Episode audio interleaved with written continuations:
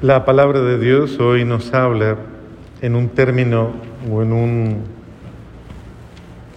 como en un tono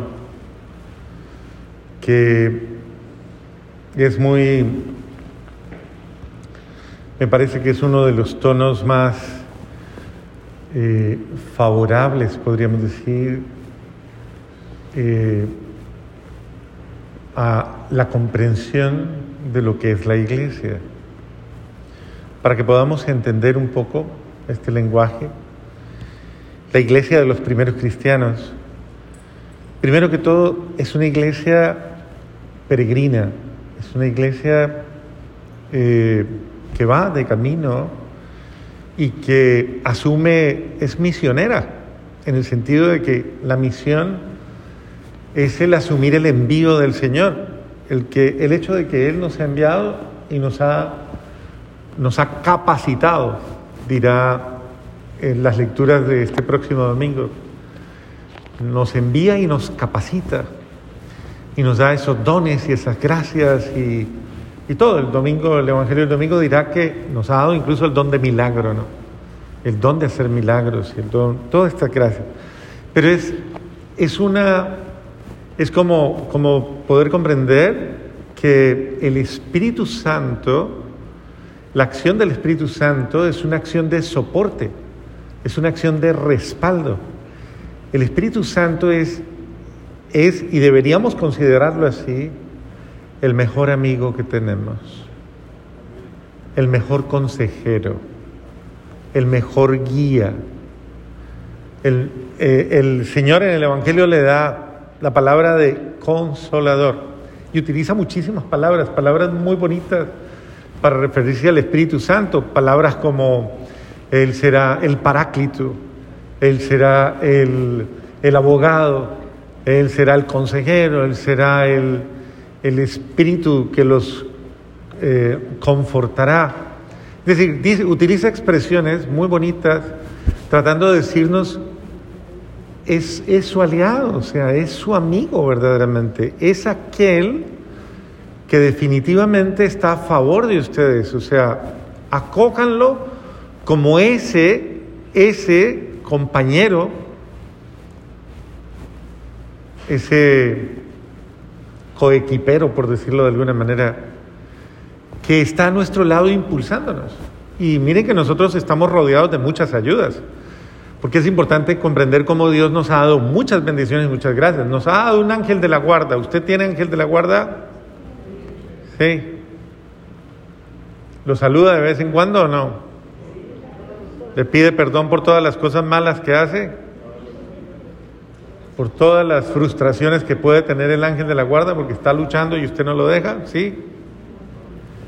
Bueno, tenemos la ayuda, obviamente, la ayuda de, toda la obra eh, sobrenatural de la gracia. Que la gracia es una buena amiga. Si podríamos decir que deberíamos tener una amiga, una amiga de mi alma o una amiga de mi corazón, a esa amiga se le llama gracia. Y el amigo de mi alma y de mi corazón es el Espíritu. De tal manera que las dos van de la mano. Son mis mejores amigos, podríamos decir, y deberíamos de decirlo. La gracia de Dios y el Espíritu Santo. Y hoy nos habla la palabra de el amigo, pero también nos habla de la amiga. Es decir, de aquel que pacta esa alianza con Dios, porque la amistad es una alianza, y es una alianza de amor para el bien, para la felicidad del otro. De hecho, un verdadero amigo, un amigo profundo es alguien, es alguien que me, que me acompaña en el camino. ¿Usted tiene amigos? ¿Sí tiene amigos? ¿Buenos amigos? ¿Sí?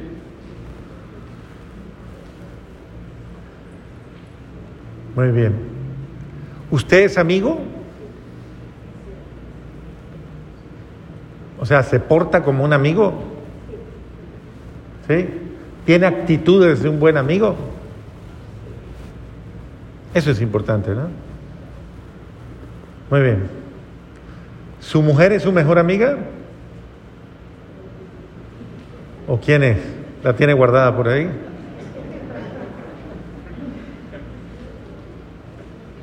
¿Su marido es su mejor amigo? No sé, yo pregunto, sí, claro. ¿Su marido es su mejor amigo? ¿Sí lo es? Ok. Es el sentido de la amistad como eh, ese grado de alianza que existe entre nosotros. Una alianza para nuestro bien, una alianza para nuestra alegría, una alianza para nuestro bienestar. Pero es una alianza que se hace en el amor de Dios. Y lo bello de esto es que cuando uno sigue a Dios y cuando uno va de camino hacia Dios y cuando uno busca a Dios y cuando uno... Esa es una de las grandes bendiciones que tiene la evangelización y que tiene todo este proceso. Yo he tenido el privilegio y el honor de vivirlo de una manera muy cercana, porque Dios me ha dado la oportunidad de ir a muchos lugares y estar con muchísima gente y desde muy tempranas horas de mi vida conocer a muchísima gente. Y podría decir, yo personalmente podría decir que Dios en toda la obra de evangelización me ha dado muchísimos amigos y gente invaluable en todo sentido. Eh, y me ha dado el don de la amistad como un regalo maravilloso en cada momento de mi vida que es un don muy grande, es un regalo muy grande. Y uno debe aprender, aprender a aceptar ese don de la amistad, amarlo, a valorarlo y también uno a darlo. O sea, porque es, es uno de los regalos que nos da el ser iglesia. Ser, porque nos hermana, es una experiencia que nos hace hermanos. Claro, eso es algo más allá, es mucho más entrañable el hermanarnos, pero todo comienza por esa amistad y la amistad se da por la afinidad. La afinidad no se da porque me caiga bien. La afinidad se da porque buscamos al mismo, al mismo. Buscamos lo mismo. O sea, una persona es afín a mí cuando busca lo mismo. ¿A quién busco? Busco a Dios. Busco, busco mi salvación. Busco el bien de mi vida. Busco, busco. Entonces los amigos de Jesús son los amigos de todos. Y, eso es el sentido de, de, tener una verdadera amistad. Yo se los digo con cariño porque sé que Dios es bueno y la amistad es un regalo que Dios nos da. Eh, y uno debería aprender a ser muy agradecido en ese sentido, muy, muy, muy agradecido por el don de la amistad. Nomás cuando a uno le dice a la gente, he rezado por usted, he rezado mucho. Eso es un regalo muy... Estuve, he estado orando por ti, he estado... eso es un don muy bonito. Entonces, mire, el acto, ¿cómo entra el Evangelio en la gente? En verdad, entra a través de la amistad. Miren esta mujer de, de, de Filipo, Tiatira llamada Lidia, perdón, de la ciudad de Teatira, Lidia, eh, básicamente eh, abrió su corazón a Dios y en el momento en que abrió su corazón a Dios, abrió su corazón a los hermanos. Inmediatamente trabó amistad. Esa alianza de amor. Y no solamente eso, sino que quiso involucrarlos en su vida. Si están convencidos de que mi fe en el Señor es sincera, vengan a hospedarse en mi casa. Es el sentido de acoger al otro, acogerlo y acogerlo con amor, sabernos acoger mutuamente. Y me parece que esto es muy importante porque hay que también saber acoger el Espíritu Santo, hay que saberlo acoger como un amigo, como mi amigo, mi compañero. Estamos preparándonos para Pentecostés. Comenzamos ya. Ahorita viene la ascensión este fin de semana, pero ya las lecturas de estos días van a comenzar a hablar de, a prepararnos en nuestra mente en nuestro corazón de esa disposición, esa apertura a acoger al, enviado, a acoger al amigo, al, amigo de mi felicidad, que es el Espíritu Santo. Y tenerlo presente porque el Espíritu Santo es persona o no. Sí es persona, ¿no? Entonces tiene una identidad propia, yo me puedo relacionar con él. Entonces es importante tener una, una relación íntima con el Espíritu Santo. Porque, ¿cómo se entiende el Espíritu Santo? ¿Qué es el Espíritu Santo? ¿Cómo se entiende?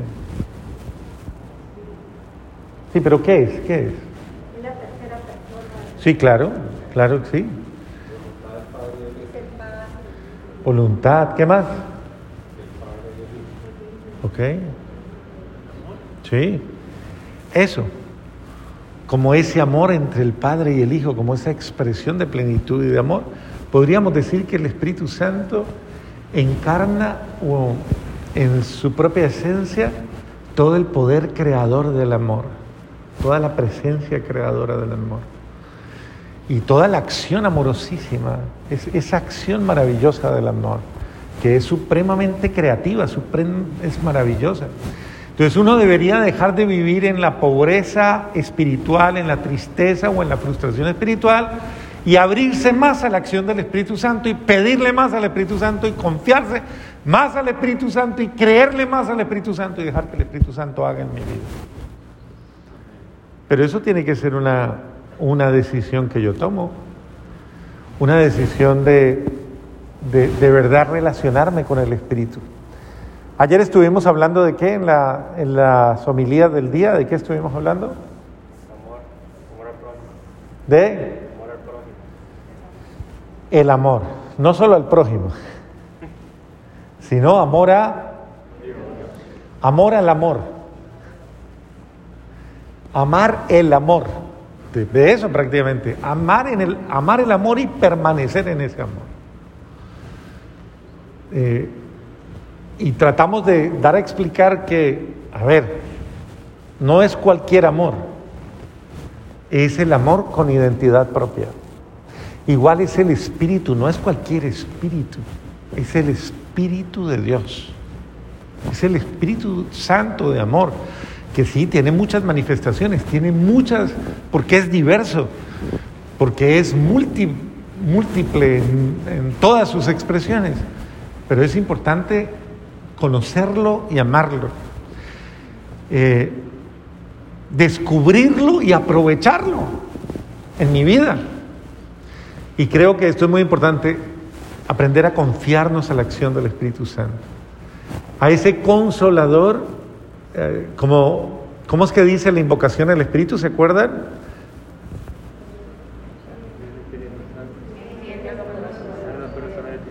Muy bien. Muy bien, muy bonito, sí.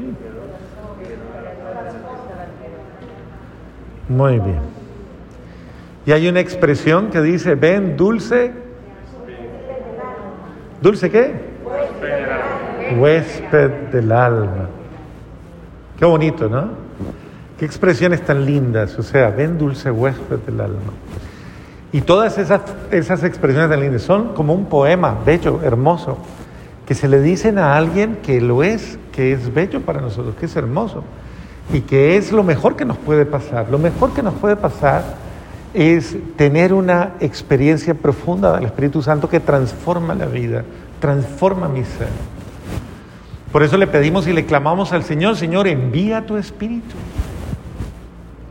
para que renueve. Exacto, renueve mi vida, renueve mi alma, renueve mi corazón.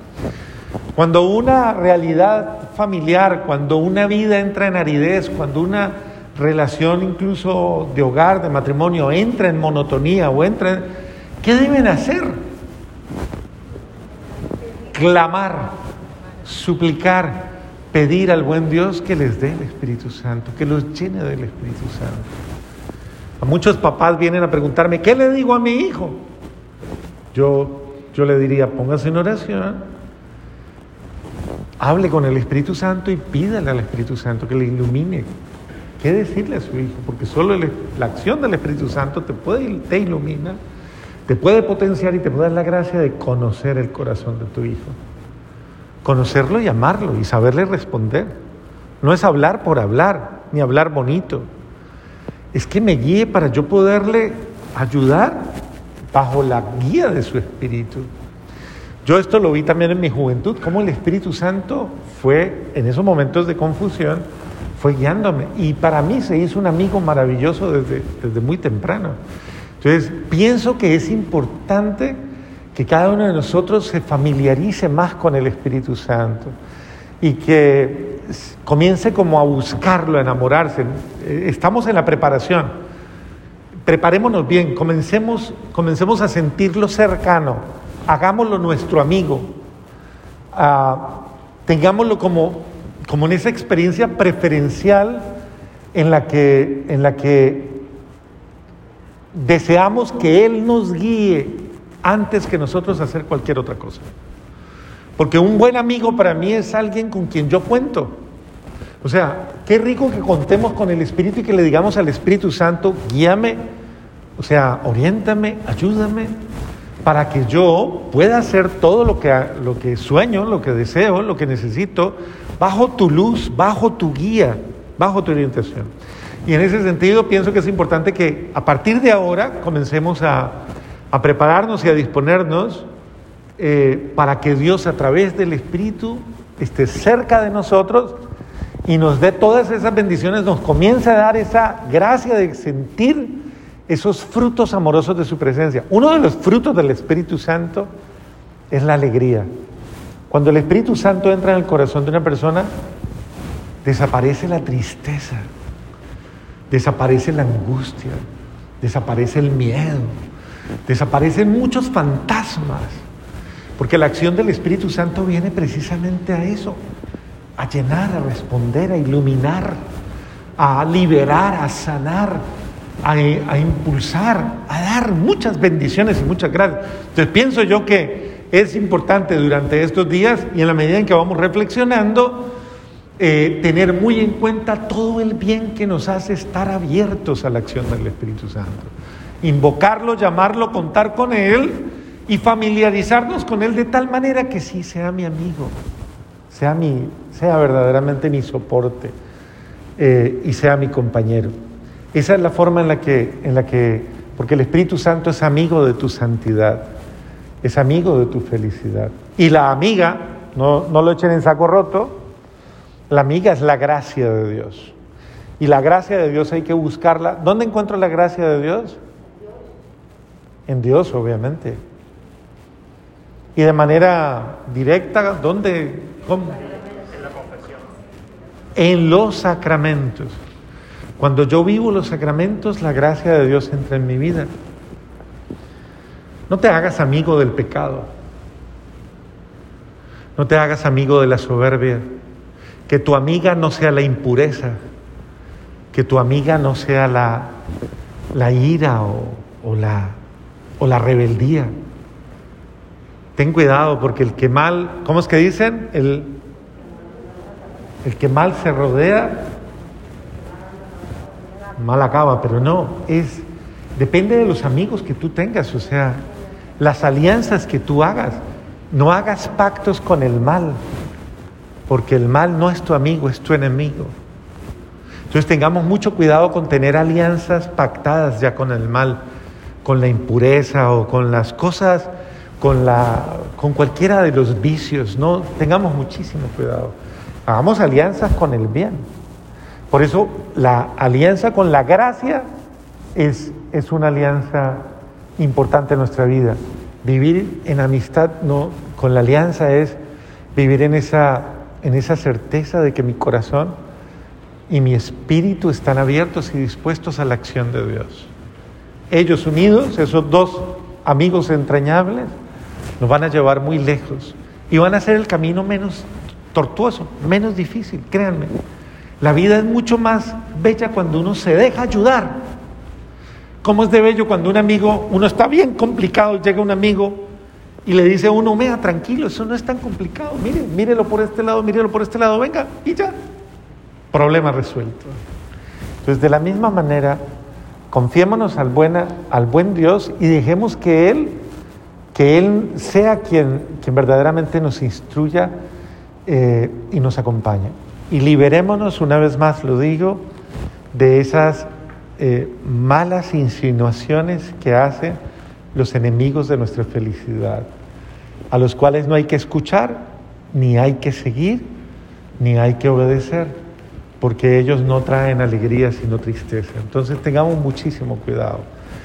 Y en este sentido sepamos escoger nuestras amistades, porque hay mucha gente que tiene muy malas amistades.